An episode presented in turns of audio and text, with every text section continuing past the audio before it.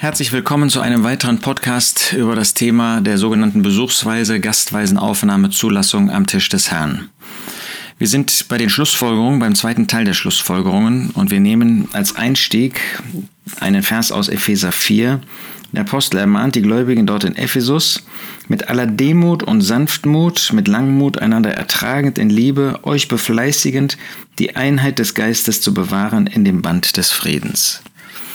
Wir haben beim letzten Mal gesehen, dass wir Zeit brauchen, dass wir von Herzen gerne aufnehmen wollen, dass dies die Versammlung ist, die entscheidet, nicht einzelne Gläubige, die das Gespräch führen ähm, und dass es eine gemeinsame Verantwortung gibt, der wir auch nachkommen wollen und weshalb wir eben jedes Mal aufs Neue mit einer Person, die sogenannt gastweise teilnehmen möchte, ein Gespräch führen.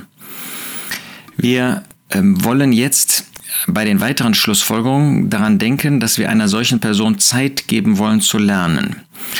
Ähm, die Bewahrung der Einheit des Geistes, haben wir gerade in Epheser 4 gelesen, soll in Liebe, in Demut und in Sanftmut geschehen.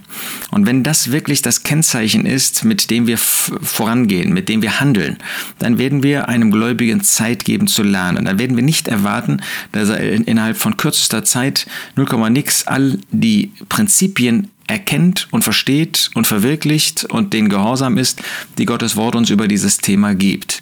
Erstens erkennen wir ja, dass das nicht an einer Stelle allein geschieht, dass man einen gewissen Zusammenhang erkennen muss. Zweitens, wissen wir aus unserem eigenen Leben, wie lange wir gebraucht haben, um das zu verstehen. Hast du das verstanden? Habe ich das verstanden, als wir das erste Mal Brot gebrochen haben? Ich behaupte von mir, dass ich das ganz wenig nur verstanden habe. Natürlich haben wir ein gewisses ähm, etwas davon verstanden. Es ist ja nicht von ungefähr, dass der Apostel sagt, ich rede als zu verständigen.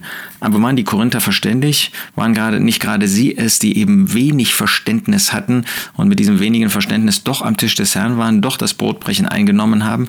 So wollen wir einander Zeit geben, wollen das in Demut tun, wollen das in Sanftmut tun und wollen nicht erwarten, dass jemand äh, doppelt so schnell oder zehnmal so schnell lernt wie wir. Wie sind wir oft träge und erwarten aber von anderen, dass sie unglaublich schnell alles wahrnehmen, aufnehmen und verstehen. Lasst uns da Zeit geben.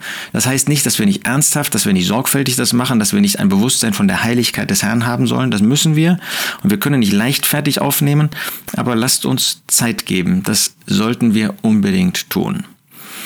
Ähm, ein weiterer Punkt ist, dass das Übergehen des gemeinschaftlichen Weges, den jemand geht, eine Missachtung des Auftrages wäre, die Einheit des Geistes zu bewahren. Es geht eben nicht nur darum, dass wir uns von Bösem fernhalten und trennen sollen, dass wir uns von Bösem absondern, heiligen sollen. Das ist so.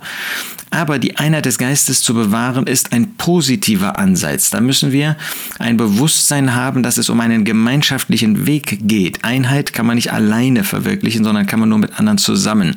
Und das meint auch in Verbindung mit dem Zusammenkommen, dass ich ein Bewusstsein habe, was ist das örtliche Zusammenkommen, was ist das Prinzip des örtlichen Zusammenkommens und dass wir das verwirklichen. Also das Übergehen des Ortes, des geistlichen Ortes, wo jemand zu Hause ist, wäre eine Missachtung der Einheit des Geistes, wäre eine Missachtung des Auftrages, die Einheit des Geistes zu bewahren.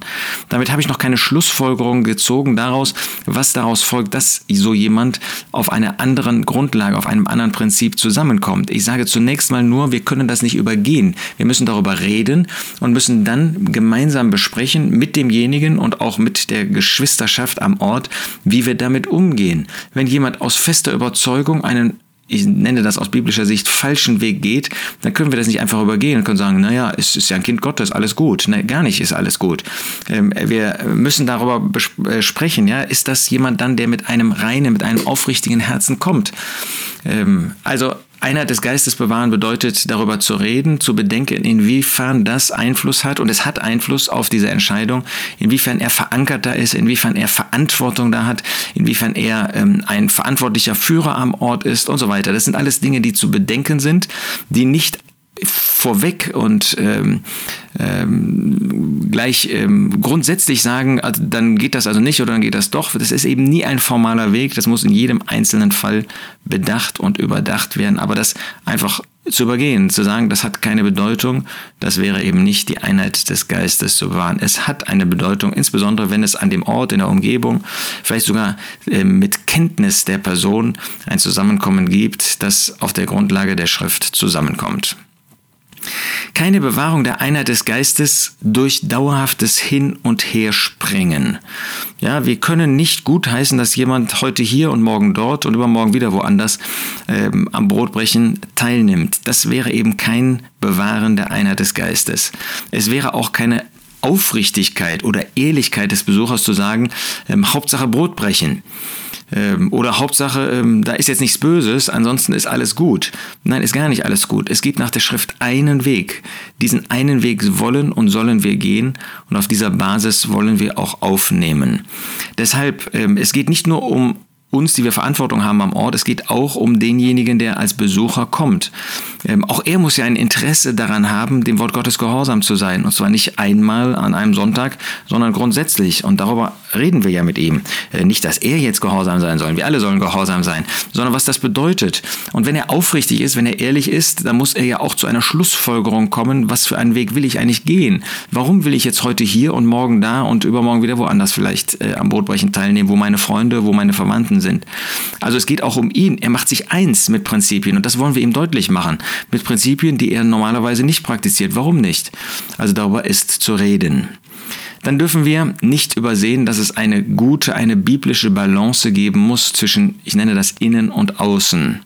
Wir dürfen jetzt nicht, wenn es um einen Besucher geht, in einer besonderen Weise ähm, Sorgfalt üben, ähm, äh, aber nach innen egal sagen, naja, da nimmt mir jemand am Brotbrechen teil, dann ist schon alles okay, dann, dann äh, kann man damit umgehen. Nein, wir müssen nach innen mit der gleichen Sorgfalt handeln, wie wir jetzt auf einmal mit jemandem sprechen und sorgfältig sind, der von außen dazu kommt. Es ist eben nicht nebensächlich, wie wir auch äh, mit denen unsere Verantwortung wahrnehmen, unserer Verantwortung nachkommen, die schon am Brotbrechen teilnehmen. Ja, die Heiligkeit des Hauses Gottes erhält man nicht dadurch, dass man Besucher strenger prüft als diejenigen, die vor Ort sind. Es gilt derselbe Maßstab nach innen wie auch nach außen. Auf der anderen Seite dürfen wir nicht, weil wir nach innen versagen, dann eben auch nach außen die Dinge irgendwie locker nehmen oder dürfen, weil wir nach außen ähm, die Dinge jetzt eng sehen, ähm, dann sagen, gut, dann müssen wir das nach innen irgendwie auch auf neue Füße stellen. Ja, wir müssen uns immer an Gottes Wort prüfen, wir müssen immer uns korrigieren und korrigieren lassen nach Gottes Wort. Aber lasst uns das ernsthaft prüfen. Ähm, was tun wir mit solchen, die besuchsweise kommen? Nehmen wir da höhere Maßstäbe vielleicht als mit denen, ähm, die regelmäßig am Brotbrechen teilnehmen, weil wir dann Angst haben, wir würden sie verlieren oder was? Lasst uns da ernsthaft vor dem Herrn, auch in Heiligkeit, auch in Liebe, das prüfen, was wir tun, wie wir es tun, mit wem wir es tun. Und lasst uns, ja, falls notwendig, das korrigieren und auch vor dem Herrn bekennen. Gerade wenn am Ort oder in der Gegend dessen, der besuchsweise kommt, kein Zusammenkommen auf der Grundlage der Schrift ist, soweit wir das wissen, so wird man in besonderer Weise ein weites Herz zeigen. Da wird man nicht ähm, einfach die Grundsätze der Schrift übergehen und sagen, na, ist ja alles nicht so wichtig. Aber wenn es ein solches Zusammenkommen dort nicht gibt oder auch nicht erreichbar gibt, dann wollen wir gerade mit einem weiten Herzen so jemanden ähm, von Herzen aufnehmen, es sei denn, dass es eben durch die genannten Prinzipien des Wortes Gottes nicht möglich ist. Also lasst uns nicht zu hohe Hürden aufstellen, aber lasst uns eben Gottes Wort ernst nehmen. Das sind Punkte, die ich heute einmal in Verbindung mit äh, den Schlussfolgerungen nennen möchte, die wir in den vergangenen Podcasts anhand der einzelnen Bibelstellen wie 2 Timotheus 2, 1. Korinther 10, Matthäus 18, 1. Korinther 11 und so weiter vor uns gehabt haben.